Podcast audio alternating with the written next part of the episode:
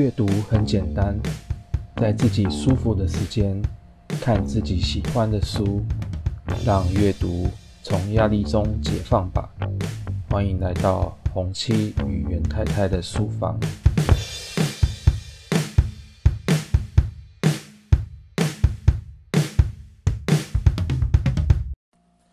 噔噔噔噔，呃，提醒大家，呃，这次的专访因为是在户外嗯录制的，所以会有一些背景音，请大家多多包涵，感谢。噔噔噔噔，Hello，各位大家好，欢迎来到红七与袁太太的书房。今天很特别，我的 Podcast 终于迎来了第一个。来宾，Hello，这是是这个剧作家、演员、舞者 三个身份。讲剧作家突然间就好像自己太厉害了，你很厉害啊！就编剧啊，要要要有要有那个自信哦。对，谢谢。就是今天的特别来宾是我们的剧作家许朱琪，对，然后他今年八月八月底的时候会有一出戏要在这个台北艺术节上演。对，叫人夫与人夫人妻失窃案。嗯，对，那今天来特别来来宣传，然后我们一起来聊天这样子。那请朱琪来跟大家就是自我介绍吗？自我介绍，打个招呼。自我介绍，哦，突然间不晓得怎么介绍哎，嗯，就就大家好就好了。哦，大家好。什么？对啊。那我跟朱琪是二零一二年。差不多快认识快十年了啦，对，对，刚好十年，刚好十年，二零一二到现在，对对对，二零二二。然后那时候，那时候我们认识的时候，你是你是，我那是研究生，那时候在北艺大什么剧场艺术创作研究所，然后剧创组，那时候就是在写剧本。然后二零一二，我应该是研二，研二，研二，嘿。二年级，二年级，嗯，对。然后那时候你就在写你的毕业作品，还没那么快。那时候如果还是研二的话，应该还在写学期，要每一个学期都要有一个主，什么主创作，对不对？因为还在弄。对，嗯，就是我跟他认识的前前几年的时候，就是他已经有在写一些作品了。那后来那些作品有收录在。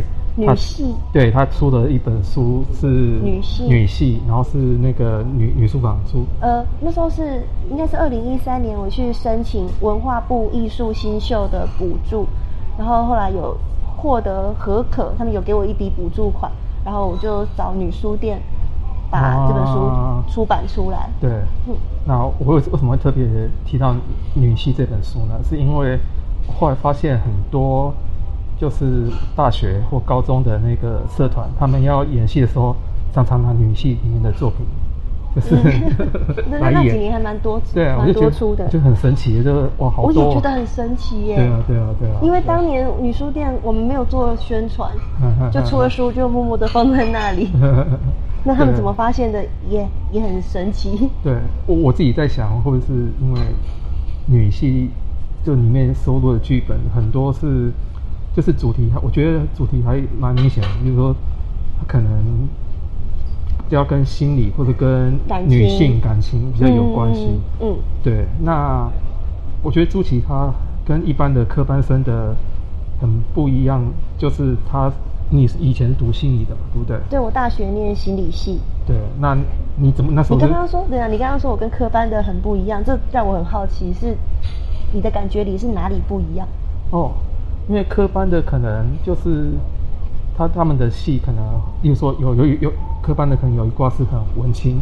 哦，对，然后就就是会摆出一个一个态势或知识价值的那种感觉，然后有一个是比较嗯比较戏感比较比较强的，例如说。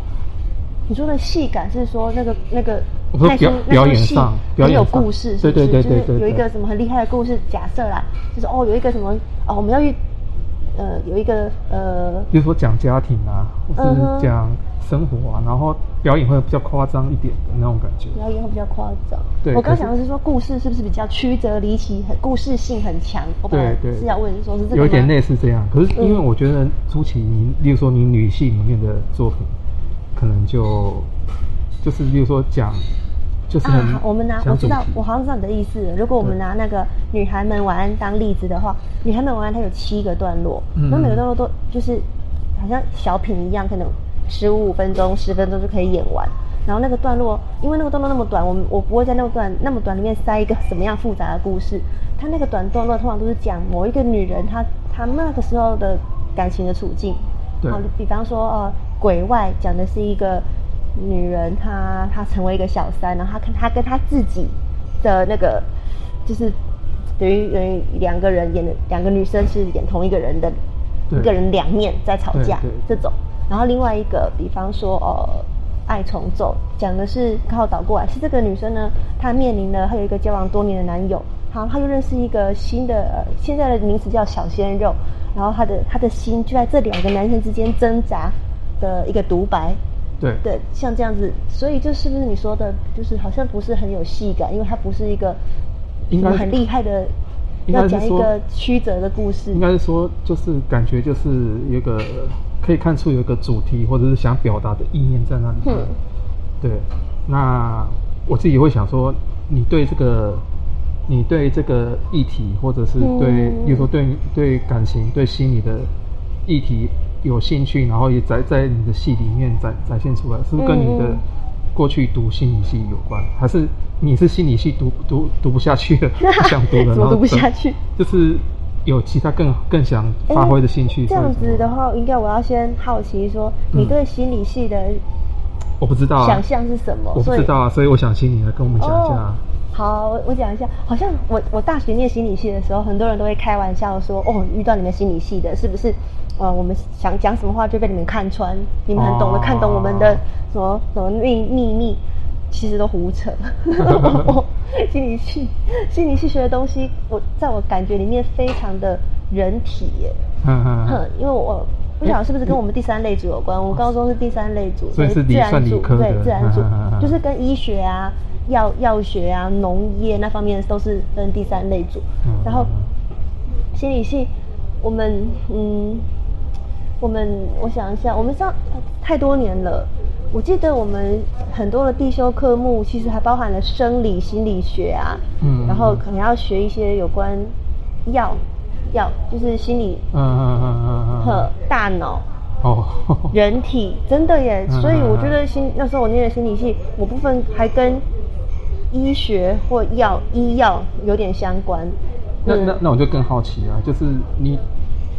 你读那个是跟那种医药医学相关的科系，怎么会转到这个戏剧？蛮多，不过我就是心理系，那时候可能是大学，就是好像他很多面都要顾到，也有学呃人性格心理学、发展心理学、呃社会心理学，也有学这些。就是我说好，这个跟医药就是在离比较远。嗯嗯嗯。对，但是我们学的东西从来就没有说我可以。怎么用看你的动作就知道你的内心在想什么？我们没有这种东西啊，嗯嗯嗯、那个比较像坊间有趣的心理测验，嗯，不是不是心理学在教的。对，那对我的意思是说，你你怎么转到？为什么会突然想要转到戏剧创作这方面？我真的觉得这是个人的兴趣，哎，就个人兴趣。对，因为我们班也没有其他人这样子啊。大部分念心理系，如果说嗯，你算是在本业的话。呃，第一个是当心理师嘛，去考咨商所或临床所，然后可以去取得心理师的执照。嗯，那另外一种可能，嗯，学术的发展，我有些我有些同学就在心理系或是相关的科系当教授任教。嗯、对啊，这应该是比较比较像心理系本业会做的事情。可是你对那没兴趣，就是对对戏剧更有兴趣。对。我我不是说对心理系完全没兴趣，而是我到了大概大三的时候，好像突然明白我没有想要读心理系的心理所，我没有想要读心理所，所以那时候就就就在想我到底要念什么。我一开始反而是音乐先吸引我，哎，我本来你会弹钢琴的，对，我本来一度想要去走有关创作方面的，就是音乐的所，可是那个所是让我可以创作。嗯，那那时候我我本来一开始选的是什么？科跟科技有关，因为后来的作曲都会用到一些电脑程式。嗯，我本来是想要走那个，但是反正就考不上嘛。那个什么乐理还行，可是讲到那个 C 语言、城市语言那部分，真的是太，真的是隔行如隔山，我真的很不会。那我其实我觉得老天爷也是帮我，嗯，那时候没有考上那个什么音乐科技，音乐科技组是哪个学校，我都居然忘了。然后的，嗯，也也也也不错，因为就是没有考上那个，所以我我后来是大学毕业的时候，因为去呃去坊间好玩，参加了剧场课程，嗯，就是从基础表演开始学。那学学之后呢，就咦觉得有点好玩，蛮喜欢的。嗯，后来我来台北。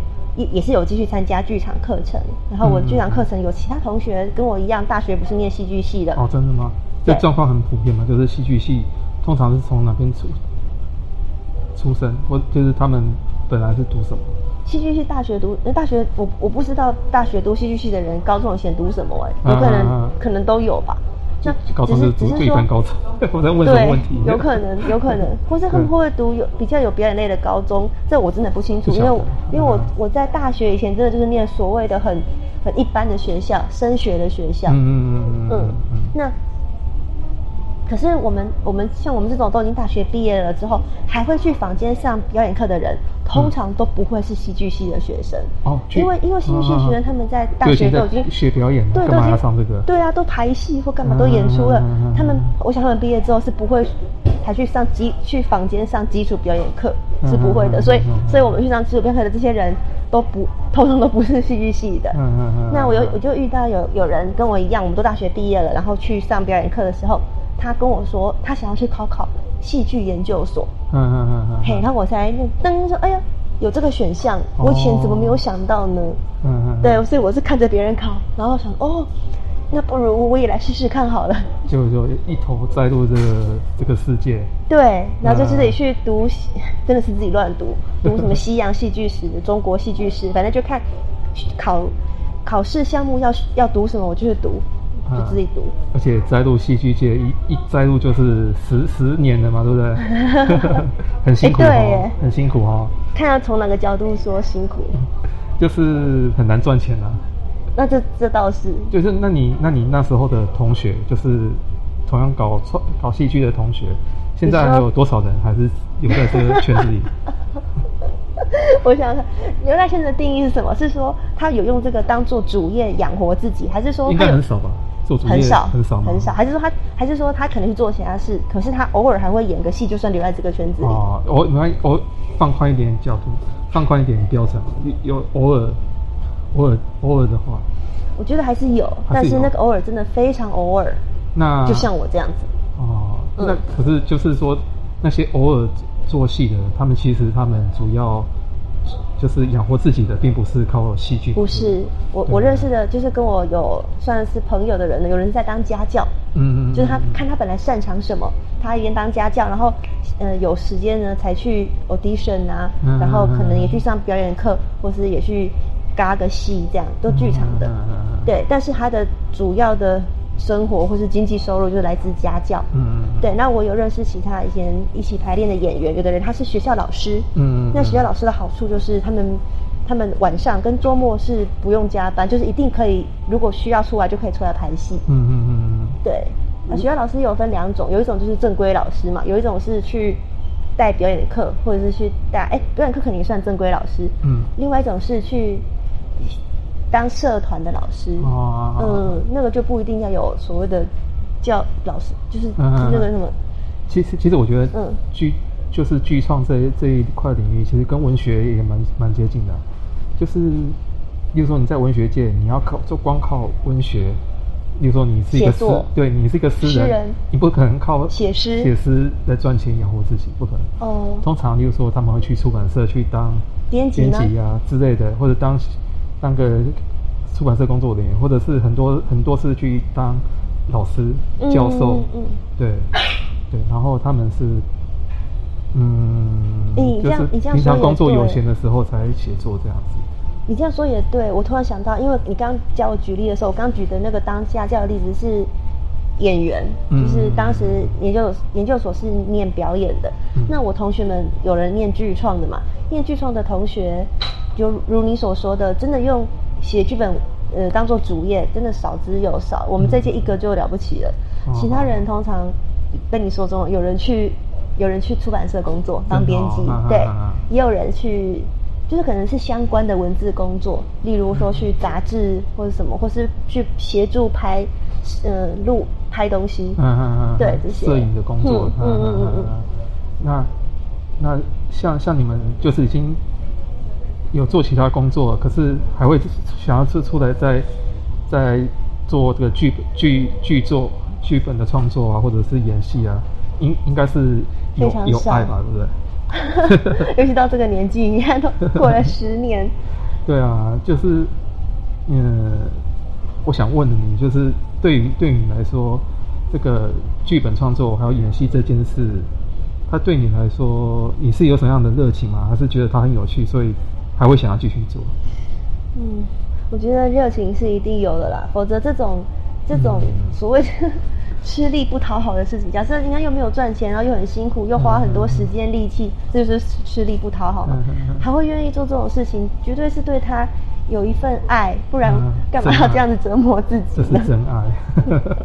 对，但是这个爱也不是，也不是，也不一定能够每年持续都有。嗯，那你像你认识我这么久，我这十年来都没有自己做过戏啊。我上次做戏就是就是我们认识的那一年，二零一二年那时候。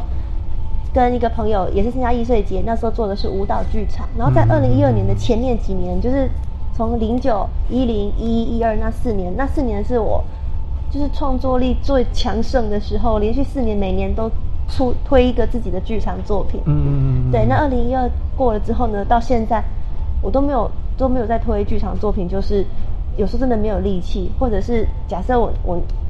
如果那时候我在接案子，嗯、或是我根本就去人家的公司里面写写写当写手、当剧本编剧写手的时候，那是没有没有时间跟力气在自己做戏的。对啊，这是第一个。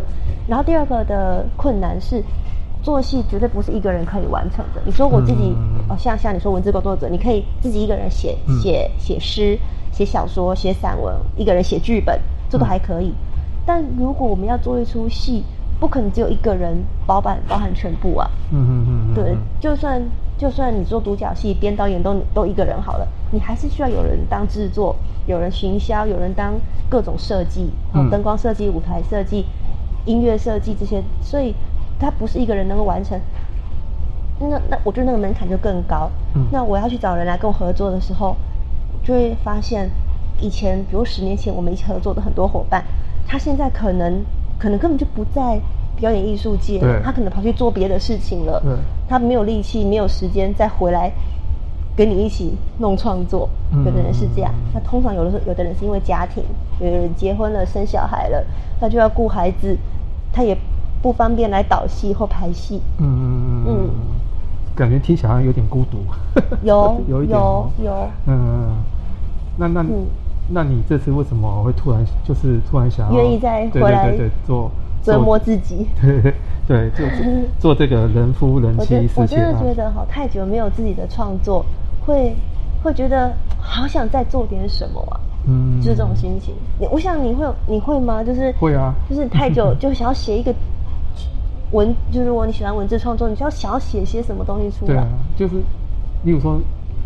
人人可能过一段时间，然后可能碰到一个低潮或者是什么，心里有那个情绪，就哦，我好想把它写出来，把那种感觉写出来给大家，大、嗯、让大家知道我现在的心情是什么。嗯，对，可能就类似这种感觉，我不知道你是不是这样子。我觉得，嗯、呃，那个方向蛮像的。蛮像的。那做戏的话，除了写剧本之外，嗯、因为有表演嘛，嗯，有时候在写剧本的过程会有一些乐趣，然后在排练，在呃。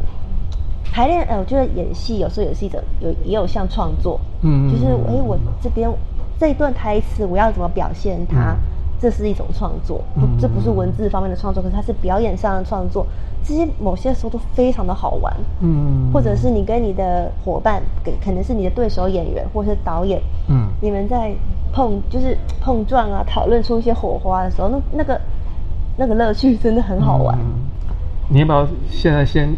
帮大家科普一下，就是人夫人妻失窃案，就是你为睽违了十年以后，又写了这个剧本，然后还人夫人妻失窃案，对，然后还还就是写了这剧本，然后还出来出演，对，那你可以介绍一下这个剧到底在讲什么？嗯，看剧名“人夫人妻失窃案”，就觉得哦，应该一定会有人夫也有人妻，嗯、所以他他就是起码有两个人。那我觉得这次的剧本不跟以前不一样，是我以前做剧场作品的时候，剧本都是我自己一个人写的。嗯，那这一次呢，其实我只有写人妻部分的剧本，哦，人夫部分的剧本，我们就是另外一位演员，就是另外一位担任人夫的那个演员来写自己的剧本。嗯，我们等于是自己是自己的编剧、导演跟演员。嗯嗯，那我们就是他他处理人夫的部分，我处理人妻的部分。嗯，那我们最后再把这个剧本算是拼在一起，然后看看要怎么样衔接，才才会有他的。的一些趣味。那主题是在讲什么？跟婚姻有关吗？跟婚姻有关，因为人夫人妻就是结了婚才会叫人夫人妻。是。那失窃案呢？就是我们的小标上面就写说，在婚姻里面失去了什么？我们就是要来演一出在婚姻里面失去了什么的戏。在戏当中呢，人夫跟人妻他们各自有，他们各自在找东西，嗯，他们都都有一些失去。哦。对，那。那个人夫跟人妻失去的东西不一样，然后我们人夫，我，我光看这个戏，你以为是老公不见了，然后老婆也不见了，有有对对对，那个直观上看这个剧，你会以为说是不是要去找人啊？谁偷了我老公，谁偷我老婆这样？哎、欸，其实有哎、欸，就是你这样一讲，他有一种双关。嗯，我是不是我们是不是 是不是演完这出之后，应该要再演另外一出人夫人妻失窃案二点零二点零，然后就是真的像你说的，就是这是。人不见了，对对对对，失踪失踪人夫，嗯、失踪人妻。对，那那听你这样讲，我想问你哦，就是你觉得就是结了婚以后，嗯，呃，跟结婚之前那个跟男女朋友交往那种，一个是一个对老公老婆，一个是对男友女友，嗯，这两个相处状态有什么不一样？你问我，我我想一下怎么回答。一定，因为我我我我原本觉得两个人的关系应该不会因为有有没有婚姻而有很大的改变，嗯、因为那是两个人的关系。我我我我自己的理解是，当你们现在先不管有没有结婚，就是你们在一起的时候，你们建立的那个相处的模式，它大概就是那个样子。嗯，进入婚姻也不会，应该也不会就突然一百八十度大大改变。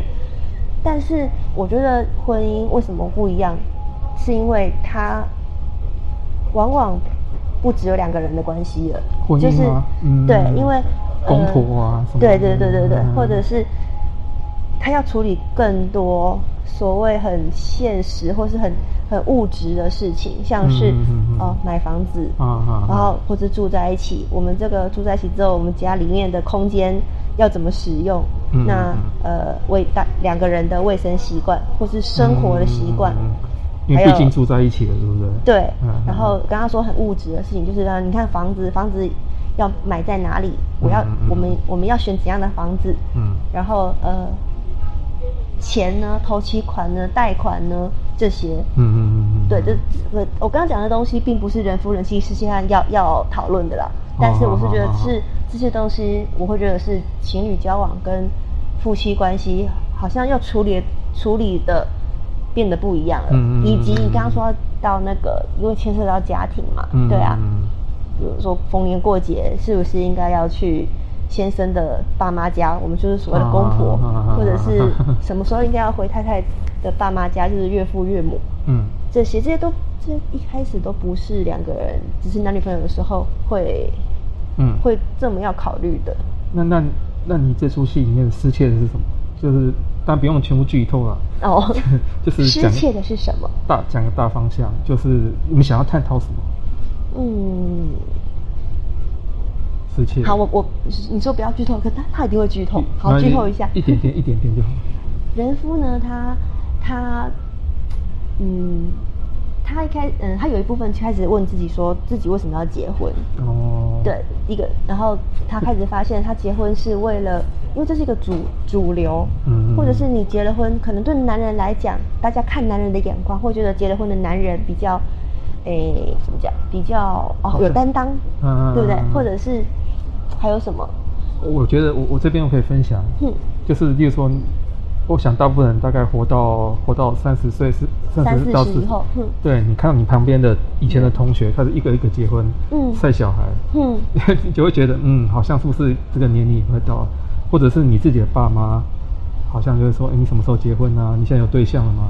嗯，就是各种身边人际关系或者是社、欸、社会压力，会逼得你不不得不，好像要去结婚还是干嘛？大家都结婚了，我不结婚好奇怪哦。对对对，对，这种会。我跟你分享一个，我之前有一个一个男生的，以前都是大学的朋友，嗯，然后也是到了这个年龄之后，他跟我说，如果如果以他自己感觉，他个人其实没有这么觉得非结婚不可，嗯嗯嗯，但是呢。他当他发现他身边别的朋友都结婚之后，让他很想结婚，是什么呢？原因是他发现他会找不到人，嗯、就是以前的朋友，比如说你以前你很容易约他们去，呃，男生之间又做什么？去聊天吗？打球吗？看电影吗？对啊，就是比较比较有你的伙伴可以找。嗯。可是当大家都结婚之后呢，他们都假日都要忙着回家啊，顾小孩，或者是需要他们有家庭活动。嗯他说：“突然就觉得，哎、欸，我没有朋友，哎，然后那个没有朋友的感觉，让他觉得，那我应该去结婚呢，不然我现在也没有朋友。那我好，如果我有家庭的话，我就有，好像精神上有一个寄托。嗯嗯嗯嗯，对啊，例如说网络上看到，嗯，我的同学都每个都都有小孩了，嗯嗯嗯，哦，那感觉就觉得啊，那我现在在到底干嘛？会有这种。可是那如果有人是有结婚但没有小孩呢？”你觉得呢？我觉得那也无所谓，那也 OK。但他会不会也觉得说，一看到大家都在晒小孩，觉得自己好像少了小孩，会吗？呃，应该是说，大家好像人生都进入到一个不同的阶段。哦，其实就不管有没有小孩，至少婚姻就是一个不同的阶段。对对对对对对对。哦，那你就会想说，嗯，我没有进到这个阶段是 OK 的吗？是正确的吗？嗯嗯嗯嗯。我不知道你会不会有这种感觉。我可以想象，我可以想象这种感觉。所以我我觉得我们的我们的世界还是。还没有脱离说婚姻是一个蛮必要的阶段这种概念，所以虽然我觉得理性上我们会知道婚姻是个选择，不一定要有，可是好像那种，嗯、呃，就是过去多年来那种那种根深蒂固的那个观念，其实没有真的消失。嗯嗯嗯嗯嗯，对，所以你的。你这个戏里面会有讲到类似的部分？哦，有有，就是人夫有在扪心自问，说 我为什么要结婚？我到底是你刚刚讲的那些原因，可能都包含在人夫当年为什么结婚的那个，好像理所当然就这样子。嗯嗯嗯。而且某些时候，尤其是对男人来讲，有婚姻是不是真的比较好用啊？就是对于这个男人的形象，是不是？因为我觉得这点女人恐怕还好，可是男人是不是就是哦，你好像一个男生。他结了婚，表示他比较呃成功嘛，或者是比较应该比较应该说结婚不代不见得代表成功。嗯，可是你没结婚，感觉就很像失败。哦哦哦哦 懂吗？懂这意思？嗯，对对对，就是你结婚，大家都结婚嘛，那没什么，就应该要有的。对啊，可是你没结婚，结就觉得你缺少了，好像缺少什么那种感觉。哦，对啊，女女女性会吗？我我其实不晓得会不会，因为。我的观念里面都觉得这这可有可无。嗯，就我观念里面，我觉得有没有结婚是一个选择，不是说结了婚才是比较正确。嗯嗯嗯嗯。我基本我基本上我我是持那种多元成家的态度。对，就是就是结了你你结婚不一定是因为对对对爱情的那个对象，有可能是其他的原因去结婚。就是吗？你你可以有感情的人可以结合在一起没有关系。对，那可是不一定要，不一定是一种婚姻的形式。哦，那你你你讲的跟我讲的是不同不同概念上的成家，哎，嗯嗯嗯嗯嗯嗯，嗯，对啊，都可以吧？我觉得都可以啊，就很 free 很自由，没有说一定要怎么样。我自己是这样观念。哎、欸，我整理一下，你你说的那个成，你说的那个多元成家的概念，比较像是说有感情的人在一起，而他们是不是结婚不重要，因为他们可能没有结婚，但他们仍然是彼此照顾。嗯，住在一起就是情侣住在一起，对啊，或者这个情侣性别是不是一男一女也不一定，对啊，你讲的是这种对不对？对对对，嗯，我讲的那个成家哈，是 这个是有一点，我觉得有点更更脱离了感情，就是我的成家是说有没有一种有没有有没有一种婚姻哦，它不是因为。两个人有爱情上的相爱才结婚的，我觉得这样也可以、啊。有没有可能？这这真的很前卫的想法哦。即便是友情，我觉得也、OK 啊、对对对。我我就、啊、我觉得这个不知道有没有人这样做。就是如果说有有有啊，我们假设有两个啊手帕夹好了，就是就是那种姐妹套。然后他们他们后来不管他们是都没有跟男人结婚，或者说他们曾经结了婚又离婚，不管。嗯、假设他们，我今天假设他们到五十五岁、六十岁的时候，两个人都恢复了单身的状态。嗯。可是五十五六十其实也差不多要慢慢要迈入老年了嘛，银发族。嗯、那他们就说互相照顾的感觉。对，那我们就我们来结婚。可是他们两个从来就不是爱情，他们不是同性恋。嗯。他们只是觉得我们到了这个年纪啊，也都没有小孩，那我们需要有人。可以彼此照顾，然后那个照顾还牵涉到一些法律上的，嗯、就是。所以我觉得这有点像日剧四重奏那种感觉。这是什么什么戏？我没有看过。日剧四重奏，对，他就是四个三流音乐家，连二流都不是，三流音乐家，嗯、然后然后就是彼此互相住在一起，互相打气，嗯、然后可能就是他们他们是几岁？那个那个戏里面他们几岁？三四十岁，四五十岁。哦。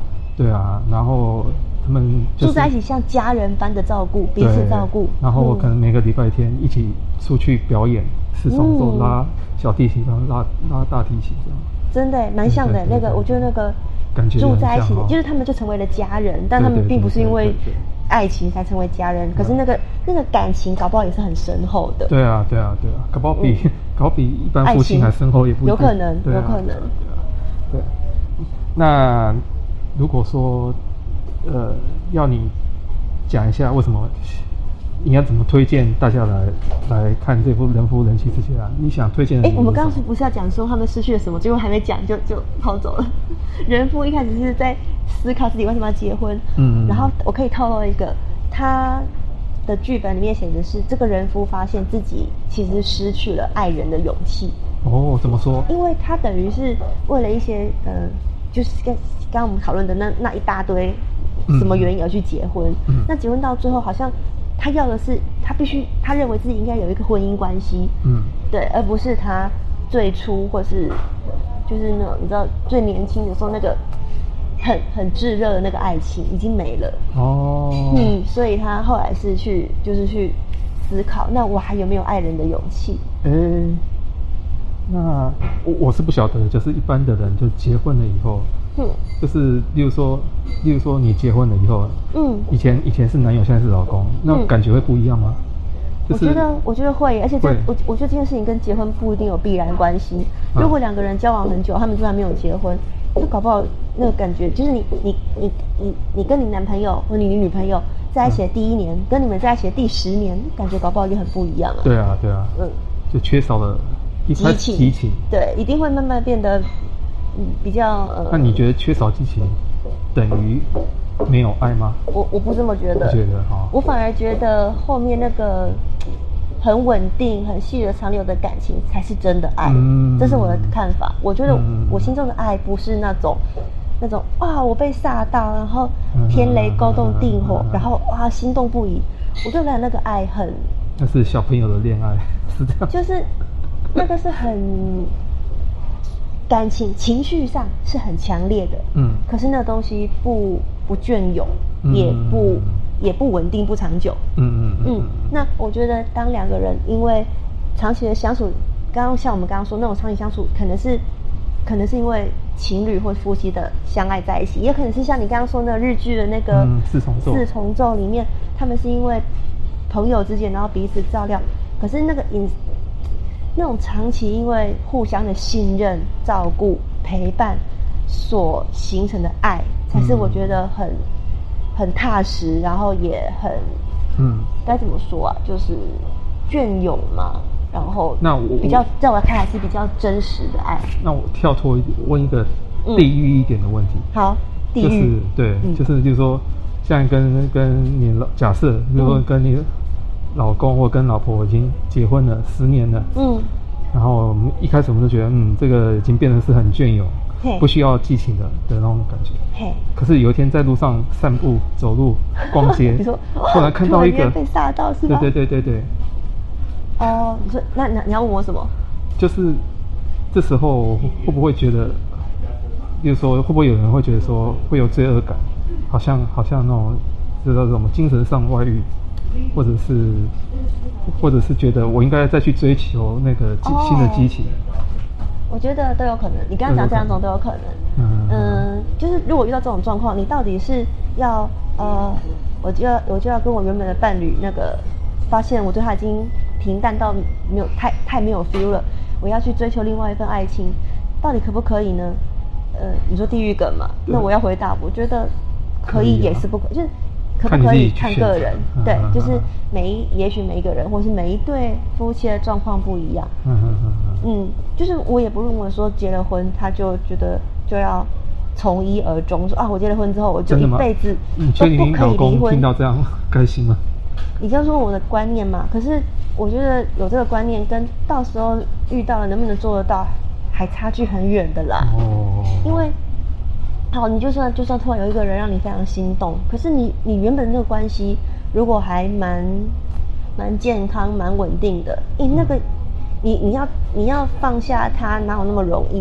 嗯嗯嗯嗯嗯，对啊，所以我我就我我觉得在，这是一种假设嘛，就是我觉得这是可能发生的，而我也不会觉得这个发生了就很。很过分，很坏也不会。嗯，但是这件事情要发生，在我看来没有那么简单。哦。对啊，难道原本的感情是说说不要就可以不要的吗？嗯嗯嗯嗯。对啊。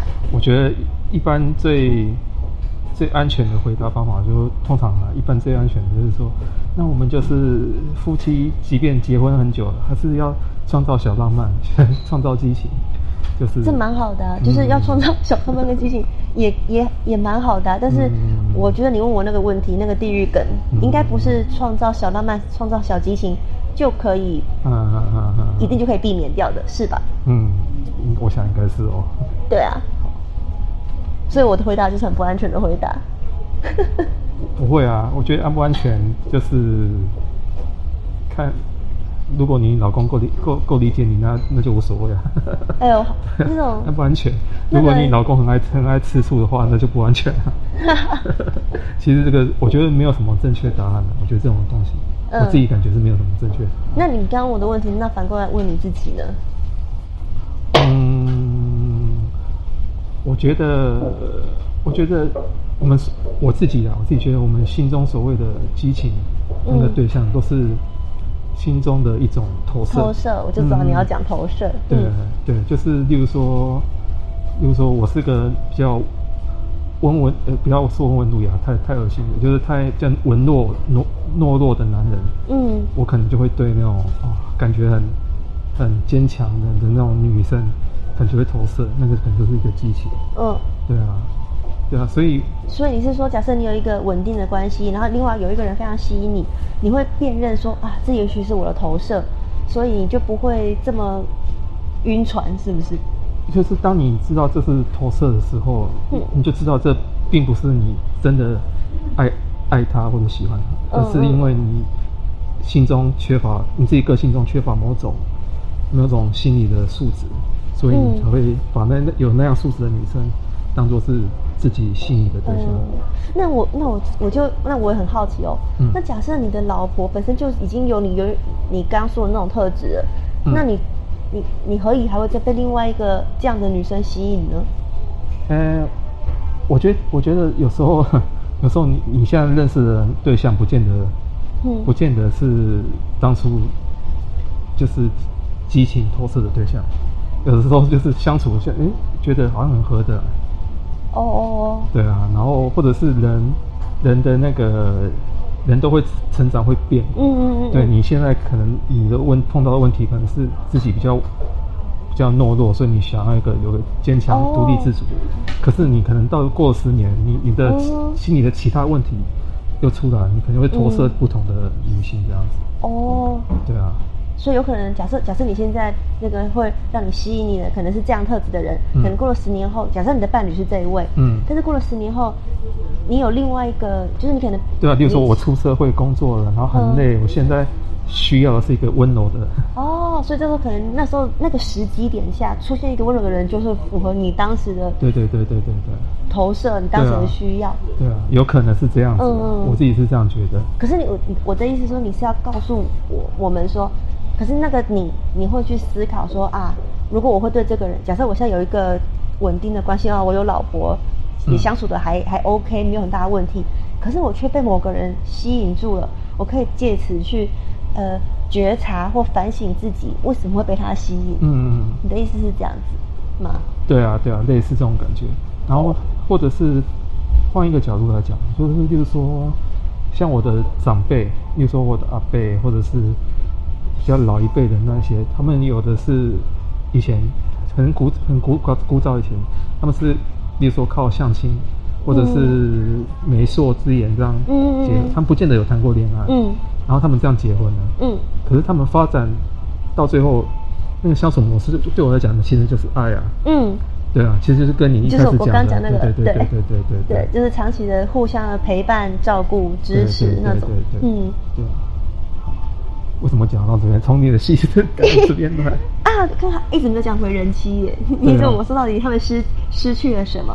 你要讲人妻吗？你这样不会剧透 剧透太粗？因为人夫讲的一样哦，那要为了平衡平均，人妻也讲一样好了。好啊好啊，所以你有很多样，是不是？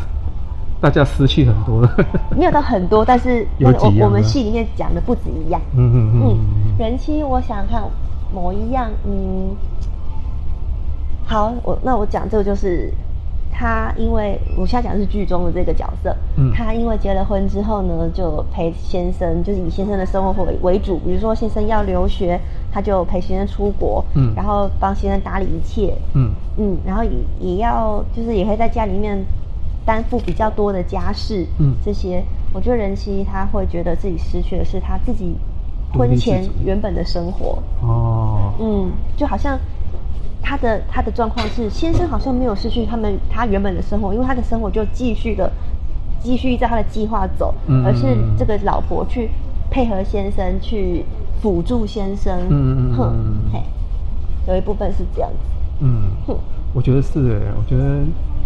女性，我觉得女性有很多有很多时候有自己的理想或者是自己的工作，嗯，可是结婚结婚以后好像很，我觉得我看过很多例子都是牺牲的那一方，就是有有没有想出国出国留学或者出国去进修，那可能结婚了以后就好像没办法。你你这样讲，我就要因为人妻的剧本是我写的，我想要讲一个、嗯、一句我在。剧本里面写的话，嗯嗯，就是这个人妻就问说，为什么结了婚，大部分的婚姻里面都是把男人的人生摆在女人的人生前面？嗯嗯嗯嗯，就是这一句。嗯嗯，这也是我对婚姻有的一大的算是什么困惑嘛，或是蛮不乐见的。嗯嗯嗯，我并没有觉得说我们应该要把人妻摆呃女人摆在前面，没有。嗯，我只觉得如果这个世界是比较均衡的话。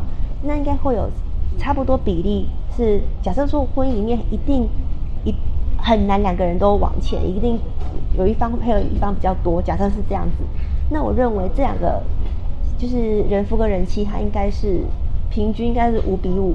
嗯，可能有可能一百对婚姻里面有有差不多五十对左右呢，是比较以人夫的人生为主，然后老婆是配合是辅助。那应该倒过来也有差不多百分之五十是人妻的人生比较。那个继续往前走，然后人夫是辅助，是配合。可是我我们看到世界不是这样子啊，嗯，大多数还是牺牲女性。对，所以这是我算是我想要提出的一个问题。嗯嗯，我觉得跟这个问题有关的，就是以以我自己，我自己我是很会很想要成成全支持配合辅助的那个那个人吗？对对对对，对，就是。我的女朋友或我的老婆，老婆，嗯，如果有什么理想，我很希望她能够去完成。哎，那我好奇，比如说，比如说，他对我就觉得对方，我一定会觉得我老婆或者我女朋友很有才华。嘿，我不想她被埋没，所以我想去配合对方，希望她的梦能够实现。可是，呃，在某一方面来讲，其实这好像其实就是牺牲了我自己。对，我真要，我刚刚说好奇，我就要问你这一点，嗯、就是那为什么你你没有想要让自己去实现你的才华、你的能力？为什么呢？嗯嗯嗯嗯，呃，应该是说那是一种决心嘛，就是我宁可牺牲我自己，然后也要成全对方。我是有这样的一个心态。那我后来我就觉得这样这心态好像不太，就是有点不太健康，不太。不太健康，不太正常。我也不晓得，我不晓得健康该怎么定义。但我就是好奇说，诶，那那你这样子的选择之后，会不会替自己遗憾？就是哈，那那我的才华，我的梦想呢？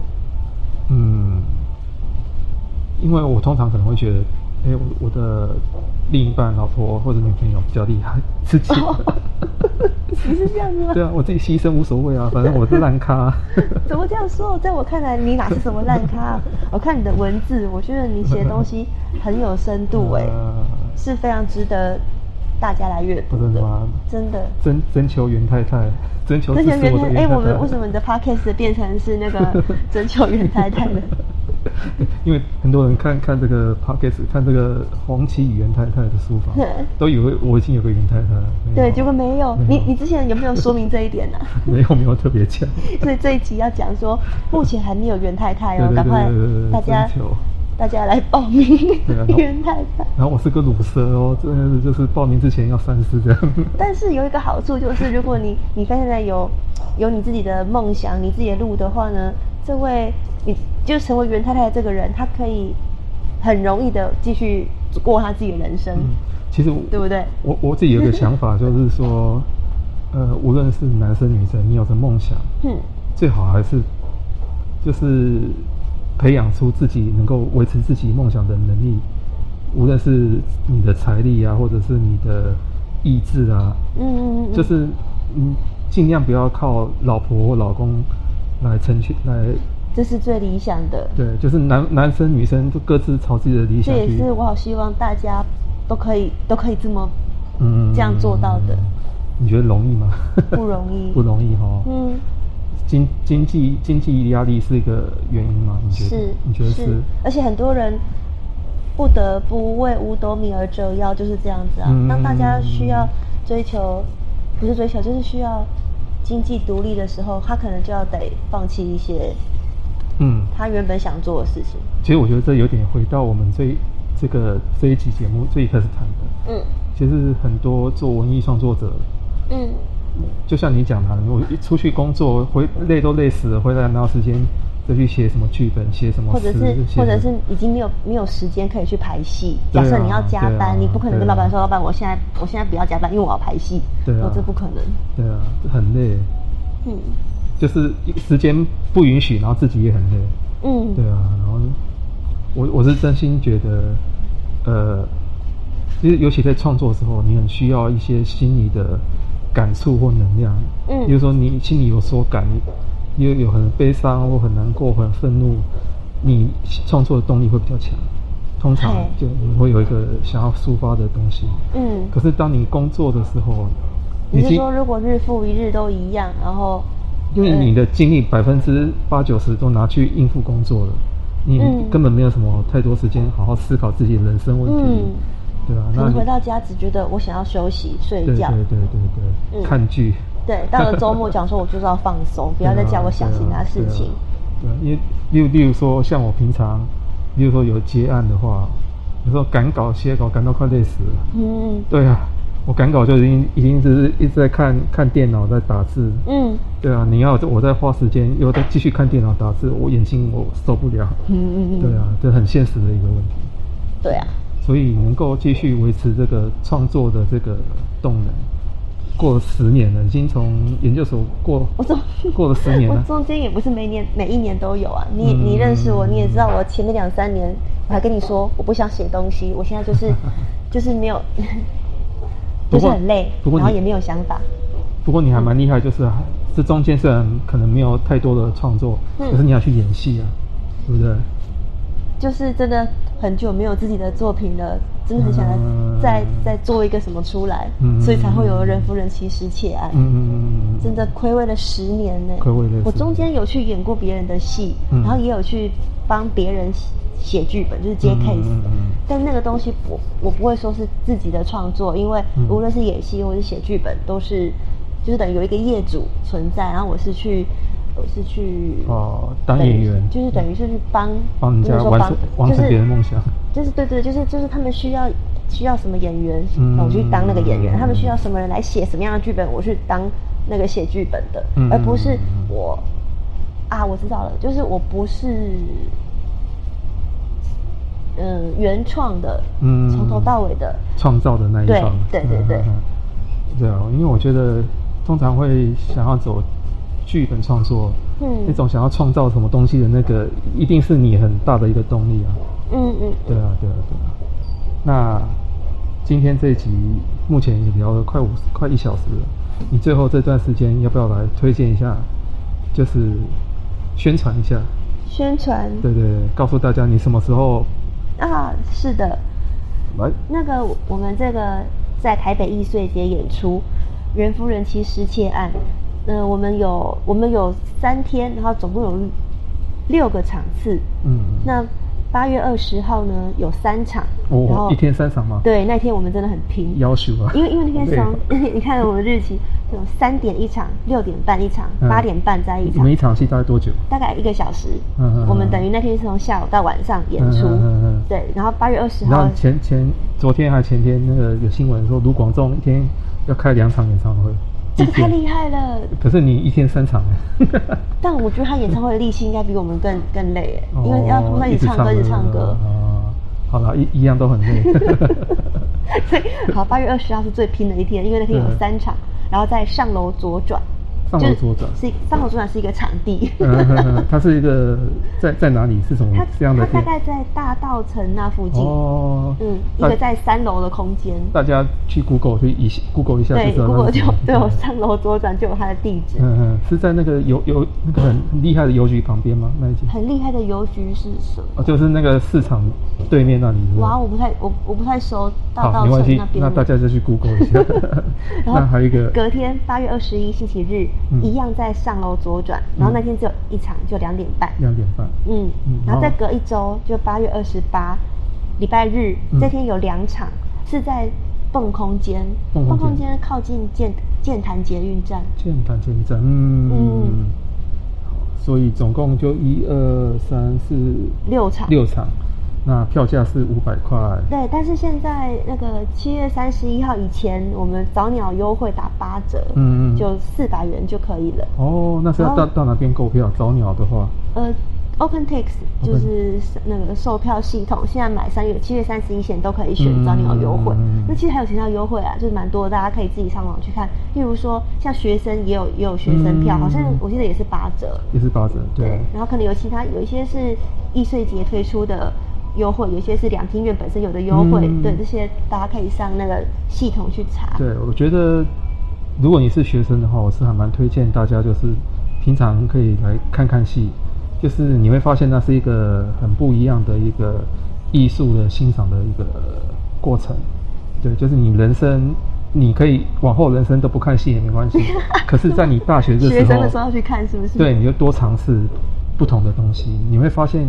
看戏剧其实是一个很有趣的一个经验，对，那也许你就喜欢的也不一定，嗯，对啊，那你可你最后这一段时间可以就是帮我们讲一下易碎节，这个它是什么什么样的一个性质？易碎节其实台北易碎节已经办了非非常非常多年，起码有十几年，因为我十几年前就参加过了，对对对，对，那它就是。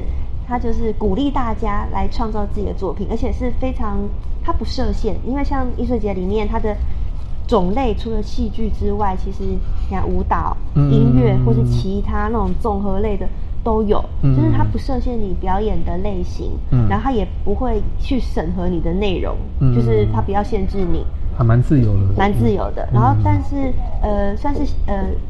限制，就是它在题材上或是在人选上，它不限制你，但在时间上有限制，就是我们每一个时段都只能用四个小时。这个四小时，如果说你你就做不，呃，就是选到一个时段的话，你必须在这个时段里面，这个四小时完成装台、演出跟拆台。哦，对，这是就是它的限制。比如说，意思就是说，你你可能不能用。不能用非常复杂的灯光或舞台，因为你如果那么复杂，可能光是拆台跟装台时间就不够。嗯嗯嗯嗯，对，所以这是我刚才为什么推荐大家来看戏，就是你可以看到一个很不一样的一种一种看戏的经验，看我们如何在四个小时内搞定一场戏。对，哦，这也是对我们的考验呢。这样通常这样的戏就是很有一种实有些实验性质。对对对，实验性质很原创，然后很特别，就是很推荐大家来看。好，那今天嗯，谢谢朱琪当我的 第一个来宾，谢谢红七给我这个机会让我当第一个来宾，希望大家这次节目听得顺耳好，谢谢大家，拜拜，拜拜。